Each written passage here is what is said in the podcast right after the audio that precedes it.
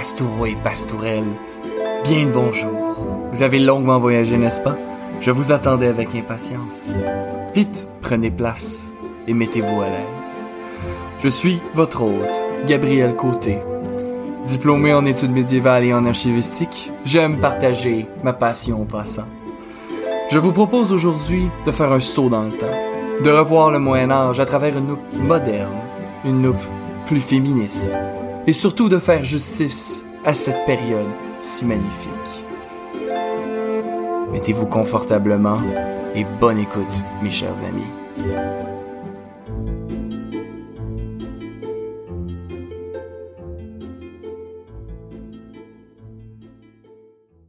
Pastourelles et pastoureaux, bien le bonjour et bienvenue à l'épisode 23 de Ad Medievum Aeternum. C'est votre hôte Gabriel et il me fait encore une fois extrêmement plaisir de vous avoir avec moi aujourd'hui. Chers amis, un petit épisode rapide, plus relax que le dernier. Euh, Sachez-le, l'épisode sur la place de la femme dans le monde Vikings avance à grands pas. Malheureusement, euh, vous pouvez vous attendre à quelque chose qui ressemble énormément à ce que vous avez vu avec l'épisode sur l'homosexualité et l'identité des genres chez les Vikings en termes de longueur puis de source. Donc c'est quand même un épisode qui est long à monter, je m'en excuse, je vais devoir le reporter à la semaine prochaine. Mais rassurez-vous, je le sais, ah, je vous connais, vous mes chers médiévistes, mes amoureux du Moyen Âge, vous ne pouvez pas survivre une semaine sans Moyen Âge, et je vous comprends, parce que je ne peux pas survivre une journée sans le Moyen Âge. Et aujourd'hui, je vous propose un épisode cocasse et relax. Mes chers amis, sachez-le, comme vous le savez en fait, pardonnez-moi, euh, déjà, c'est ça que je veux dire, pardon, j'ai euh, commencé à appréhender cette plateforme occulte qui est TikTok. Et bon, ça a super bien marché pour le podcast, je suis capable d'atteindre plein de gens, pis ça me fait vraiment plaisir. Mais ça reste quand même de l'occultisme pour moi, je suis pas du tout de la génération de TikTok et bon, je, connais pas vraiment ça. Je vais être bien honnête, je réponds pas à, à mes messages sur Facebook et Messenger, donc oubliez TikTok, je suis pas capable de m'en servir, c'est trop compliqué. Mais Là où je veux en venir, c'est que bon, on commençait à, j'ai commencé un peu à regarder comment ça fonctionnait parce que je me suis dit, hein, si je veux m'en servir, je dois savoir comment ça fonctionne. Donc, j'ai enfourché mon étalon et j'ai galopé à travers les plaines immenses de TikTok et je suis tombé sur, euh, bon, un sujet sur le Moyen Âge, bien évidemment, qui mentionnait la personne en fait demandait quel est le moment de l'histoire que vous, qui vous, avez trouvé plus cocasse, vous a fait le plus rire, etc. Et bon, n'importe qui qui s'intéresse à l'histoire plus que 15 minutes peut en nommer des milliers. Et j'ai trouvé, bon, euh, la, vidéo assez cocasse, ben je me dis, je, réfléchissais, ah oui, c'est vrai que beaucoup de moments dans l'histoire où il y a eu des, des événements très cocasses qui font vraiment rire. J'en raconte un très rapidement qui m'a toujours fait rire. Je crois, puis là je m'excuse parce c'est pas ma période, mais il y a eu un débarquement au Japon pendant la Deuxième Guerre mondiale des Américains, puis je parle d'un débarquement avec des troupes par bateau. Et donc, un débarquement d'unités au Japon, vous comprenez le principe. Là, je vais vous raconter ça de la façon la plus rapide et euh, je vais je vais couper les détails, ce que je fais pas très souvent. Et sachez-le encore, je suis pas un expert du tout de cette période-là. Mais dans mes souvenirs, la façon que ça s'était passé, c'était absolument merveilleux. Il y a un premier débarquement qui s'est passé. Donc, des unités américaines ont débarqué au Japon et ont commencé à avancer. Quelques heures plus tard, un deuxième débarquement d'Américains se produit. Donc, une deuxième vague, hein, d'autres unités sont débarquées au Japon et eux aussi avancent. Et maintenant, suivez-moi bien.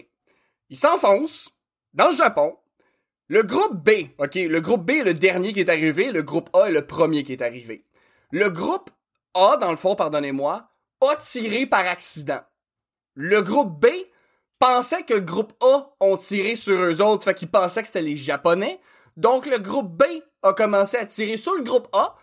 Et là, les Américains du groupe A se font tirer dessus par les Américains du groupe B, fait qu'ils pensent que le groupe B c'est japonais. Donc, les Américains commencent à s'entretuer.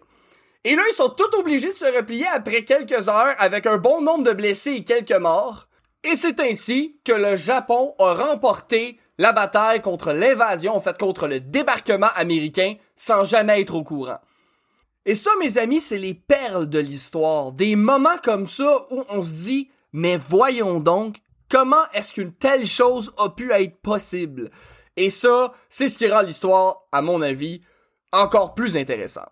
Mais comme je vous ai dit, bon, l'histoire du débarquement au Japon, je m'excuse, on pourrait me corriger, je suis j'en ai entendu parler, je sais que je l'ai vu dans un de mes cours, ça fait longtemps, j'ai peut-être pas tous les détails. Mais aujourd'hui, j'ai envie de vous parler, en suivant euh, ce sujet qui a été abordé sur TikTok, un moment drôle qui s'est passé au Moyen Âge. Pastourel et Pastoureau, aujourd'hui j'aimerais vous amener au 13-14e siècle, durant les guerres d'indépendance d'Écosse. Vous en avez déjà entendu parler, le film Braveheart avec William Wallace.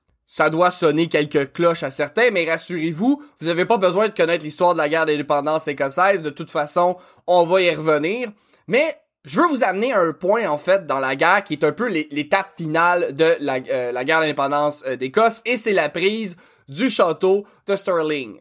Et là, pour ceux qui connaissent la période, vous allez me dire, mais il y a eu beaucoup de sièges à Stirling, et vous avez raison, je vous amène à celui de 1304, en fait. Juste celui qui a été fait après la mort de William Wallace, euh, William Wallace, pardonnez-moi, en 1298.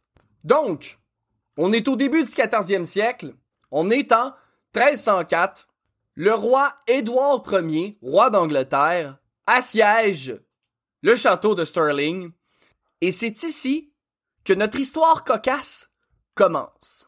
Voyez-vous, le château Stirling, il est pas fait comme les rues de Montréal. Il est fait pour durer. C'est pas n'importe quel château, c'est un château extrêmement solide. Et là, Edward, ça fait quatre mois qu'il essaie de faire tomber les murs à coups de trébuchet. Et là, en passant, euh, cours sur les sièges au Moyen Âge rapidement. Normalement, quand t'as des trébuchets, puis qu'on commence à les monter, hein, c'est pas quelque chose que, que tu fais livrer par euh, par Uber, puis quelqu'un t'amène ton trébuchet préfet, faut que tu le construises sur place. Quand ça commence à être monté, c'est là normalement au Moyen Âge que les traités de paix se signent. Parce que le trébuchet, contrairement à la catapulte et autres engins de siège, il est parfait. OK? Le trébuchet, c'est l'engin de siège irrévocable du Moyen Âge. C'est un engin raffiné. Ça peut lancer 80 kg d'amour sur 300 mètres et c'est relativement précis. Sauf que Edward, à Sterling, il y a 12 trébuchets qui tirent non-stop ses murs pendant 4 mois. Et quand je dis sans arrêt, il a tout essayé. Il a essayé des roches, évidemment. Il a essayé le feu grégoire, ça n'a pas marché. Il a essayé même des mélanges avec de la poudre à canon un peu, donc, un peu pour faire une espèce de projectile explosif. Et il y a absolument rien qui fait ne serait-ce que frémir les murs de Sterling. Et là, le roi Édouard, il commence à vraiment être tanné. Donc, un bon matin, il met ses petites pantoufles de velours, puis il fait Hey! Pourquoi faire 12 trébuchets qui tirent incessablement plein de projectiles sur le mur, alors que je pourrais faire un immense trébuchet avec tout ce que j'ai et lancer une grosse roche sur le mur. Et c'est à ce moment-ci que le roi Édouard ordonne le projet Warwolf. Warwolf, c'est un trébuchet qui a été en fait en latin euh, dans les sources, il l'appelle Lupus guerrere et cette machine-là, pour vous donner une idée, c'est sensiblement le plus gros trébuchet jamais fait de l'histoire. Pour vous donner une idée, ça l'a pris trois mois monter le trébuchet en question. Ça l'a pris 5 mètres charpentiers ainsi qu'environ 49 ouvriers pour être capable d'assembler ce monstre-là. Et pour vous donner une idée, Warwolf était capable de lancer un projectile de 135 kg. Pour vous donner une idée, c'est 300 livres de roche sur 200 mètres. Imaginez quelle énergie ça prend pour soulever 300 livres de roche, puis d'être capable de lancer ça sur 200 mètres. Le trébuchet devait être effrayant à voir.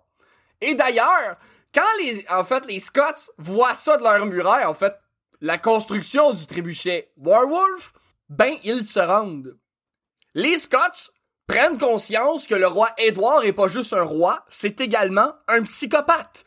Donc, les Écossais, excusez, j'en ris, mais imaginez la grosseur de ce trébuchet-là, là, pour lancer 300 livres de, de garnottes sur 200 mètres, ça devait être absolument terrifiant à voir. Et évidemment, les Écossais, avec raison, déposent ses armes et disent Ok, ok, c'est beau, t'es un malade, on se rend, t'as gagné. Et là, bon, ben bien, euh, les valets du roi, en fait, euh, chevaliers, messagers, qui, peu importe à qui la reddition a été déposée, accourent vers le roi Édouard et lui disent Messire, messire, victoire, l'ennemi se rend enfin après un long siège, nous avons gagné. Et là, le roi Édouard regarde la reddition, il regarde son trébuchet, il regarde la reddition, et il dit Non, non, non, non, non, c'est pas vrai que j'ai construit un trébuchet immense pour pas l'essayer au moins une fois. Le roi Édouard donne l'ordre de faire feu, Warwolf se met en branle, un projectile de 300 livres est lancé vers les murs de Sterling. Le projectile frappe de plein fouet la muraille et celle-ci, dans un fracas qui rappelle le tonnerre, vole en éclats d'un seul coup. Le roi Édouard se tourne vers le messager et répond Maintenant, nous acceptons leur édition. Et voilà, Pastourel et Pastoureau, c'était la courte histoire, mais fort cocasse, je trouve, moi, personnellement, de Warwolf. Et sachez-le, l'histoire en est remplie, et c'est justement où je veux en venir. Parce que je vous parle, je vous parle, je vous parle, je vous parle, mais moi, j'aimerais vous poser une question à vous autres, mes chers pastourelles, mes chers pastoureaux. Est-ce qu'il y a un moment en histoire qui vous a frappé? Est-ce qu'il y a un moment en histoire qui vous a fait rire? C'est pas obligé d'être dans le Moyen-Âge. Mais je vous invite à m'écrire, à me partager des moments dans l'histoire que vous avez trouvé absolument hilarants, parce que ça fait toujours plaisir de lire ces petits épisodes à la fois cocasses et parfois assez excentriques. Donc, la parole est à vous. Quel moment dans l'histoire vous a fait rire? Et sur ce, en fait, sur ce court épisode aujourd'hui, je vous remercie d'avoir été présent comme à l'habitude. Je vous le rappelle, l'épisode sur la place de la femme dans le monde viking s'en vient à grands pas. Ça va être là la semaine prochaine. Je suis déjà bien avancé dans le processus, mais ça prend, comme je vous l'ai mentionné au début de l'épisode, un certain, un certain temps, pardonnez-moi, à faire, à monter. Donc, Pastourel les Pastoureaux, je vous remercie encore une fois d'avoir été présent et je vous dis à la semaine prochaine. Merci encore de votre écoute cette semaine. Pour faire juste crédit, la musique que vous entendez présentement et au début de l'épisode vient de Julius H de Pixabay.